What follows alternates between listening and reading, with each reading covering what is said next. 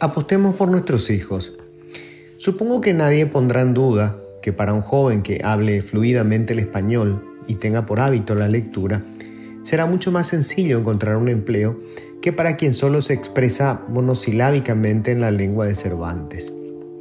Si además es capaz de leer, escribir y mantener una conversación razonablemente inteligible en inglés, sus oportunidades se multiplicarán de manera sorprendente. Si a ese bilingüismo eficiente se suma una capacidad de razonamiento lógico y un manejo sólido de las matemáticas, habremos de convenir en que él o ella tiene un futuro cuasi asegurado. Por supuesto que la realidad es bastante más compleja y que en la ecuación siempre se puede colar un sinnúmero de variables impredecibles cuyos efectos son capaces de alterar por completo el resultado final. Pero también es cierto que con este puñado de talentos son muchas más las posibilidades de éxito que de fracaso. Conviene tener esto en mente a la hora de enfrentar el empantanado debate sobre la educación pública. Una vez más, el intento de cambiarla se encuentra paralizada por discusiones sobre cuestiones que no guardan relación con estos elementos más básicos y esenciales de la enseñanza. No quiero mencionar siquiera los fantasmas que se agitan ni las banderas que enarbolan los diferentes grupos en disputa, porque con ello no haría más que prestarme al juego de la confusión. Prefiero plantear la postergación de esos debates para una siguiente ola de reformas, de manera a concentrar ahora nuestras energías en propuestas concretas que nos permitan modificar o modificaciones pragmáticas de la educación pública. No puede haber controversia con respecto a los principales fracasos del modelo. Tenemos los peores resultados del planeta en matemáticas, comprensión lectora y ciencias.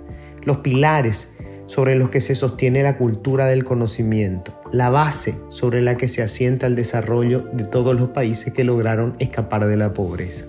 En consecuencia, tampoco puede haber mucha polémica sobre lo primero que necesitamos hacer y con urgencia. Estamos obligados a encontrar la manera de despertar en niños y niñas la pasión por leer, por entender y crear con los números y por manejar con fluidez los tres idiomas que hacen a su mundo. El guaraní, que le dará identidad, el español, con el que se conectará con el país y la región, y el inglés, que le convertirá en un ciudadano planetario. No necesitamos inventar, nada. Hay miles de académicos construyendo modelos que permiten, mediante el juego y la estimulación, hacer de las matemáticas una experiencia lúdica, que alimentan la sed de conocimiento de los infantes, transformándolos en devoradores de libros, que obran el prodigio del pensamiento en varios idiomas. El capital humano existe y los recursos económicos se pueden conseguir. Solo tenemos que poner a las personas adecuadas en los lugares acertados matemáticas, lectura comprensiva e idiomas. Nos urge reclutar a los mejores maestros y combinarlos con la tecnología. Démosle a cada joven paraguayo y a cada joven paraguaya la oportunidad del hábito de la lectura, la capacidad del razonamiento lógico y la habilidad de construir y transmitir ideas en su lengua madre, en la oficial y en la planetaria, y ellos harán el resto. Todo lo demás vendrá por añadidura. Quien tiene por vicio la lectura compulsiva construirá sus propias ideas políticas y religiosas. Quien conoce el idioma de las ciencias adquirirá las capacidades informáticas y tecnológicas de manera fácil y rápida.